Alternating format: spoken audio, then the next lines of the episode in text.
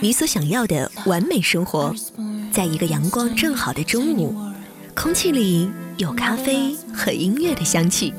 你刚好遇见一个朋友，彼此交换关于生活的哲理。有趣的灵魂百里挑一，新鲜的生活自己标记。FM 九十六点三，镇江文艺广播，青年作家、主持人蒋亚楠，制作主理，发现生活家。你所想要的完美生活。发现生活家，你所想要的完美生活。各位好，我是节目主播蒋亚楠。我们的节目呢是在每周一到周五中午的十二点到一点钟来进行直播。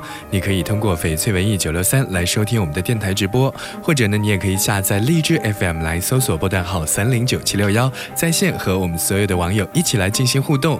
关于节目的内容呢，你可以在微信公众号当中来搜索“九六三发现生活家”。关于节目的商务合作，你可以在微信中来搜索手机号码幺八七九六零二五九六三，发现生活点滴美好，就在九六三发现生活家。二零一八年初夏，长江钢琴大师中国巡回音乐之旅在西京音乐厅激情奏响。本次钢琴独奏音乐会是由镇江伯乐琴行主办，镇江市钢琴学会协办，中国音乐家协会钢琴学会发展委员会进行支持。我们九六三发现生活家呢，也是在第一时间采访到了本次钢琴大师音乐之旅的主角薛听哲先生，一起来分享薛听哲钢琴成长之路上的点滴情怀。各位镇江文艺广播的听众朋友们，大家好，我是薛听哲。薛听哲先生出生于江苏省南京市，五岁呢就开始学习钢琴，启蒙阶段先后师从李仲秋、叶慧芳。从那个时候开始啊，他就可以用耳朵准确地听出复杂的和弦。七月的时候呢，被父母送到了日本。拜大柱会为师，在日本求学期间呢，他还获得了东京儿童钢琴比赛的第一名。之后又在日本多个钢琴比赛当中获奖。在十二岁的时候呢，他就以第一名的成绩进入了深圳艺术学校，回国并转投在旦兆义的门下，成为李云迪、陈萨等人的同门师弟。十五岁的时候呢，薛听哲先后在国内外多个重要的钢琴比赛当中获得重量级奖项。在二零一零年呢，薛听哲签约了环球音乐。四月份啊，他推出了个人首张钢琴演奏专辑《魔指》，并获得了二零一零年度最佳钢琴演奏专辑大奖。而在二零一一年的一月呢，薛听哲也是推出了个人首张新古典原创音乐专辑《无声曲》，并且这张专辑呢被音乐家协会评定为年度最佳古典音乐专辑大奖。凭借专辑当中的演奏曲《破碎的回旋曲》，获得了第二十三届台湾金曲奖最佳编曲人奖的提名。随后呢，还主演了音乐微电影《无声曲》。二零一二年的十月呢，他推出了第二张新古典原创音乐专辑《独奏者的秘密》，并和娄艺潇合作主演音乐微电影《独奏者的秘密》。二零一五年呢，他推出了第五张个人钢琴演奏专辑《瑞亚》。六月，薛听哲被授予米兰世博会荣誉音乐家称号，并在世博会中国馆举办音乐会。在二零一七年的八月呢，由他所作曲配器的钢琴交响协奏曲《七旬少年的再次远航》在国家大剧院音乐厅首演。薛听哲呢，被称为中国新古典原创音乐的代表人物。对于这个身份，薛听哲是如何诠释的？而在他所涉及的包括作曲、演奏、古典音乐普及在内的多个领域当中，自己最偏爱的又是哪一个呢？呃，因为可能是因为啊自己。这几年来演奏的自己创作的作品比较多，那甚至有的时候啊所创作的一些作品也是没有钢琴的。那我的音乐会也是有自己很多自己创作的作品吧，所以它当然不能算是纯古典曲目的音乐。那但是它又用了很多古典音乐的呃演奏技法，所以它应该是一个大家喜欢把它们叫成，把我们这种方式叫叫做新古典的这种曲风，我觉得还可以。我觉得。嗯，不管是什么名字吧，能让大家有一点啊不一样的感觉和感受，我觉得都挺好的。我应该嗯。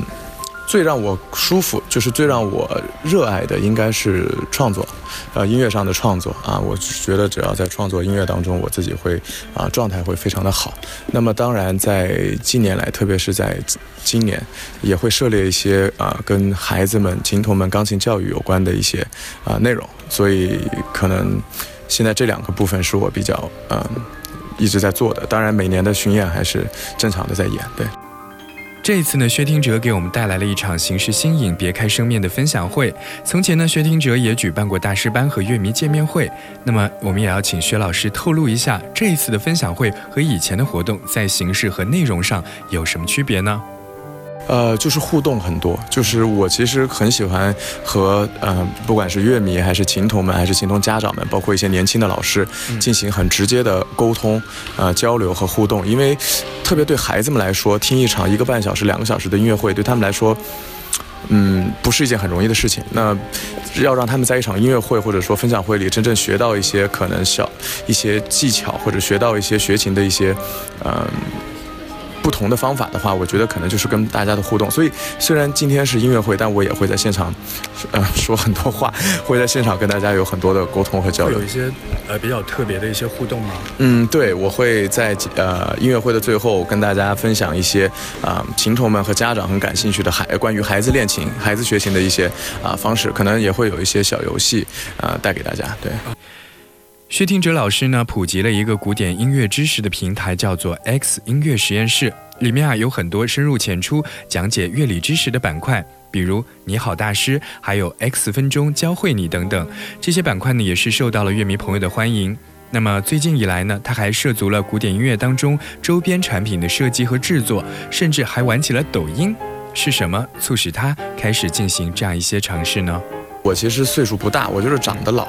但其实我就是因为我，我我今年才二十八吧，啊快哦，马上快二十九了啊。但我觉得自己还，呃，在古典音乐界里面年纪不算大。那其实我也是个年轻人。你看我二十岁发第一张专辑的时候，可能那个时候会过多的觉得啊自己是个钢琴演奏专业的人，所以会穿得很，呃成熟吧。那越到后面越觉得其实我自己也是一个年轻人，所以跟年轻人有更多的嗯。语言可以交流，包括新古典音乐的创作也是。之前呢，我们在知乎也发现有一个很有趣的问题，叫做如何评价薛听哲。在下面呢，就有人回答说：“我觉得薛老师如果坚持下去呢，能够成为中国的汉斯季默，尝试做一些电影配乐也会更好。我们都知道，汉斯季默呢是好莱坞著名的电影配乐大师，曾经为《狮子王》《加勒比海盗》《盗梦空间》等家喻户晓的电影作品配乐。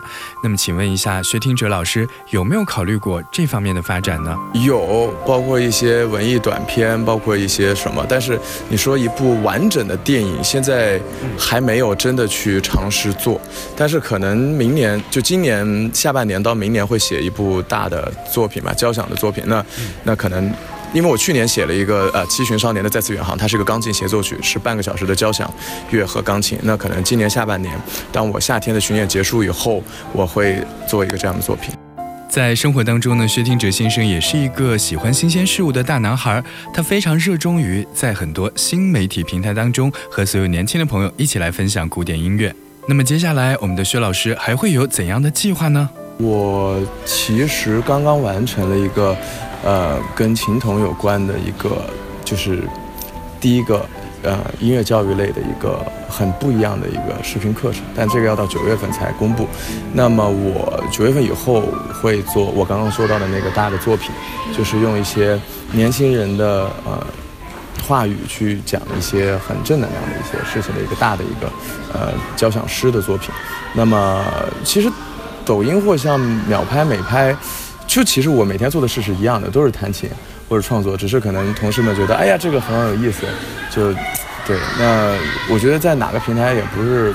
不是说特别重要，就是因为我是真的很喜欢玩音乐的，就是把音乐给比较，呃，有趣的给玩出来啊。我很怕大家一提到古典音乐就觉得很无聊、很很枯燥，而且重点是我们很多可能学习古典音乐或者从业者吧，觉得确实古典音乐就是要高于流行音乐或者要高于现在的一般。我就我我其实是不抱这个态度的，我我是觉得，嗯，古典音乐是完全可以和年轻人打成一片，而不用就是。自视过高，很多人你知道，很多学习古典音乐的看不起流行乐人，然后流行看不起摇滚，摇滚看不起那个说唱，我都觉得很搞笑的。所以，我我基本上都是觉得都是。我是包容性很大的，对。从二零一四年开始呢，薛老师就担任长江钢琴的代言人，至今已经有五年了。那么我们在今天节目的最后，也要请薛老师谈一谈，当初您是怀着怎样的决心担任长江钢琴的代言人？而经过这五年和长江钢琴的合作，当时的理想和期望是否实现了呢？